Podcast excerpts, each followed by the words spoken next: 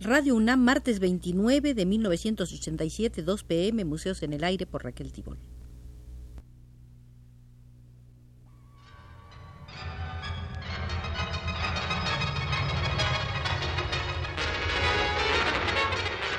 Radio UNAM presenta Museos en el Aire.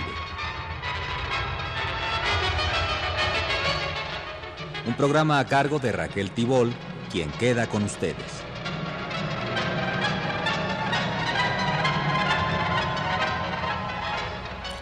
Esta será la segunda visita al Museo del Arte Ecuatoriano. Nos estamos basando para esta serie de visitas en un importantísimo volumen dirigido por Mario Monteforte Toledo y editado por dos universidades ecuatorianas referido al arte de ese país desde el prehispánico al contemporáneo. Este libro se titula Los signos del hombre. En el eh, primer programa, en la primera visita que hicimos al Museo del Arte Ecuatoriano, vimos la obra de Alberto Coloma Silva, también la de Camilo Egas, y comenzábamos apenas a ver la de Manuel Rendón Seminario. Hoy continuaremos en el análisis de la obra de Manuel Rendón Seminario, un artista formado en París.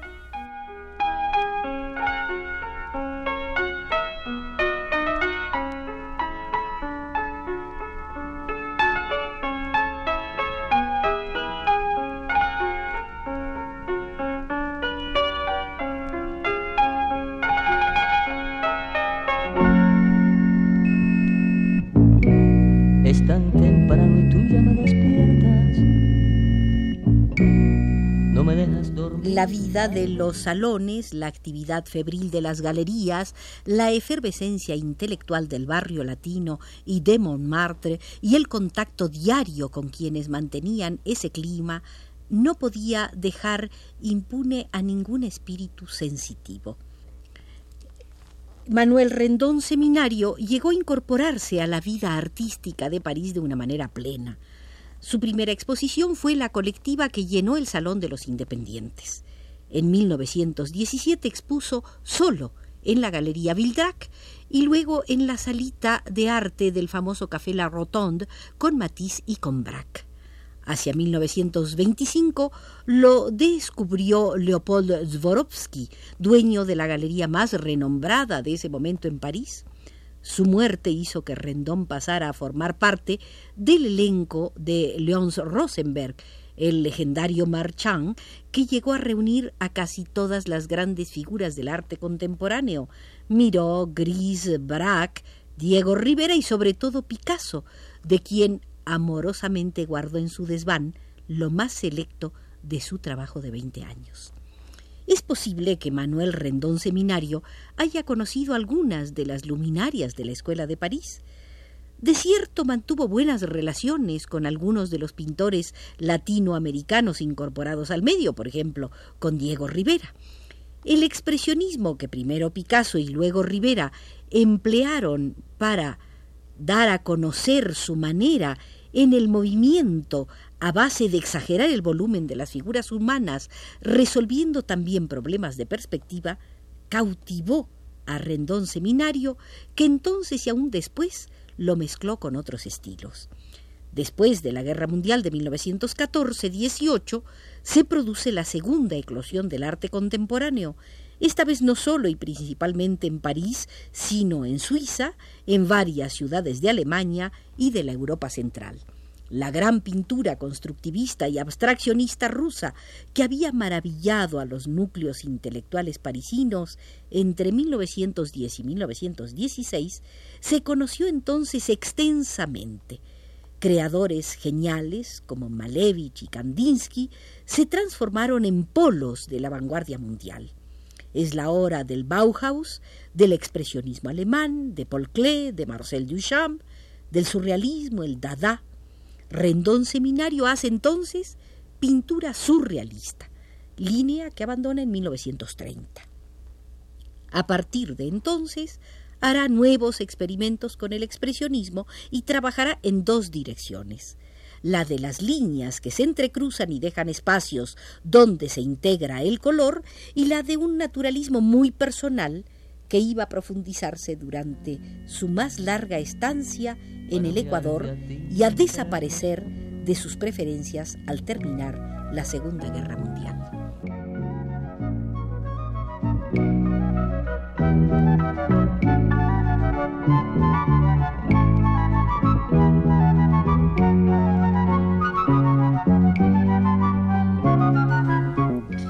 Rendón expuso en Guayaquil en 1937, incluyendo cierto número de obras naturalistas, y en 1940 en Quito con varias modalidades abstractas. Estas dos muestras conmocionaron a los artistas ecuatorianos con la visión de las posibilidades y la diversidad del arte contemporáneo. El contacto personal con el gran ausente sirvió también a muchos de los artistas ecuatorianos para enterarse de primera mano sobre los maestros que tan nebulosamente conocían. Rendón permaneció en el Ecuador entre 1940 y 1945. Recorrió minuciosamente las Islas Galápagos. Vivió en la isla Floreana y se instaló por último en la reclusión de una pequeña granja cerca de la ciudad de Cuenca. Apenas terminó la guerra, volvió a París e hizo una exposición en 1947 donde se advierte de manera inequívoca la huella de su estadía en el Ecuador, así como cierta influencia de la pintura naturalista y expresionista que entonces hacían los artistas locales. Un óleo, Madre India se titula, resulta uno de los más representativos de aquel entonces es deliberadamente figurativo y prácticamente ajeno a la anterior trayectoria pictórica del artista. Tras exponer de nuevo en París y en otras capitales europeas, presenta sus últimos cuadros en el Ecuador en 1953 y algunos años más tarde se radica en una cabaña a la orilla del mar, en el clásico barrio de Las Peñas, en Guayaquil, siempre acompañado de su esposa, y muere a los 76 años. A pesar de sus mutaciones y sus tránsitos, hay dos constantes en la producción, esa producción larga de Rendón Seminario, lo que podríamos llamar anacronismo y el empleo de tramas de líneas y campos de color resultantes. Siempre parece desenmascararse de los ismos eh, tan numerosos durante su vida de pintor, acaso premeditadamente por una suerte de rebeldía o de soberbia, o porque sin dejar de ser absolutamente moderno, vuelve hacia atrás como para rescatar algo que no fuese visto o agotado por el quehacer de sus colegas.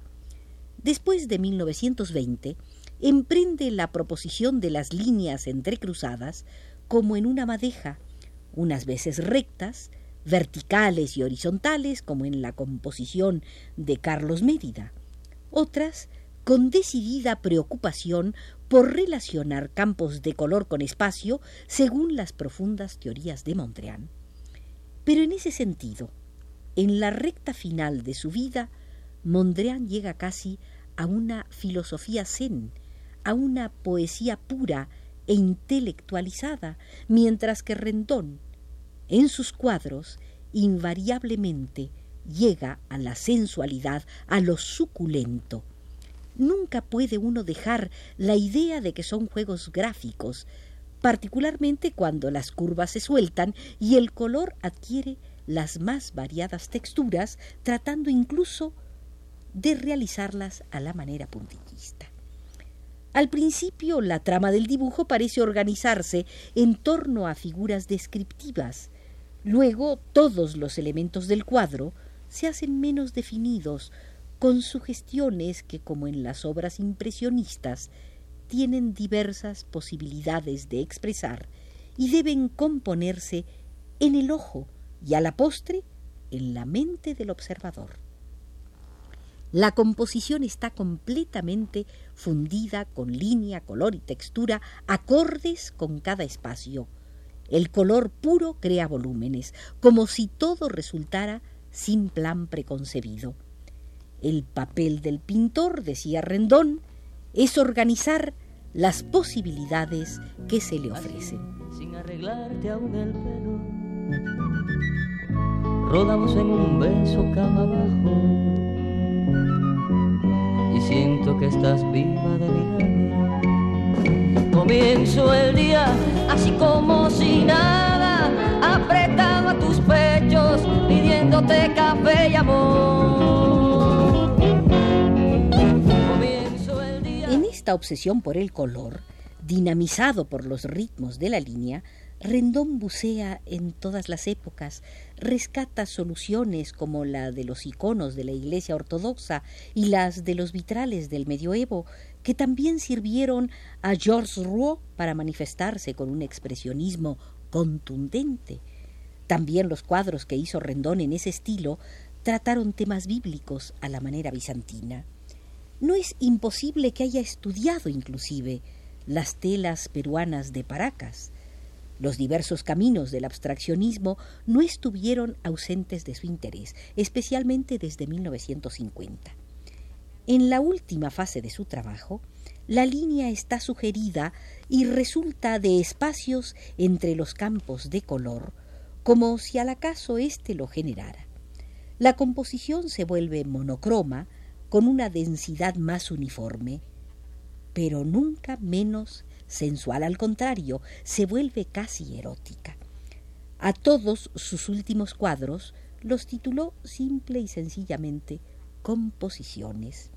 Ellos emanan del postimpresionismo y del cubismo sintético y también del expresionismo abstracto, que tuvo su desarrollo entre 1950 y 1960.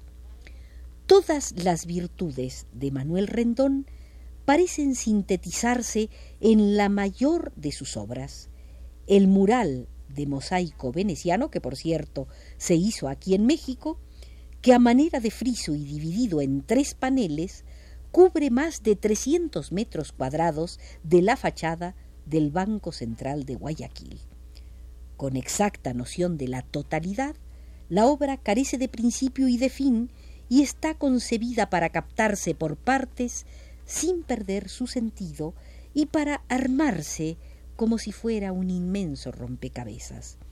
El colorido de esta pieza en mosaico veneciano es alegre, propio de una ciudad porteña, no estridente, y los trazos se adecúan a la vastedad de la superficie. En ningún momento esta obra hace pensar en un cuadro de caballete ampliado a proporciones heroicas, ni en un mural acondicionado al espacio que misericordiosamente deja la arquitectura ya construida. Es esta una irreprochable muestra de integración plástica y sin duda la más digna expresión de la última voluntad de un gran artista, este gran artista que fue Manuel Rendón Seminario, uno de los artistas que se formó en el extranjero, al igual que sus colegas Alberto Coloma Silva y Camilo Egas. Estos tres artistas forman una trilogía, son los introductores de las vanguardias europeas en el arte ecuatoriano. Sobrevendrá después lo que es el arte propiamente indigenista que tiene sus inicios con Osvaldo Guayasamín, pero esto será motivo de la próxima visita. Quiero darle mi día a los que sueñan, a los que hacen el pan de madrugada. Termina así la segunda visita al Museo del Arte Ecuatoriano, visitas que nos son guiadas por Mario Monteforte Toledo a través del estudio dirigido por él Los signos del hombre, libro colectivo editado mancomunadamente por dos universidades ecuatorianas. Nos condujo desde los controles Arturo Garro.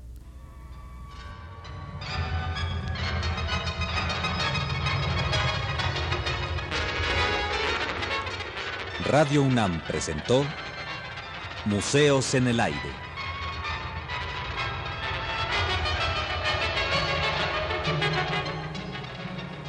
Un programa de Raquel Tibol.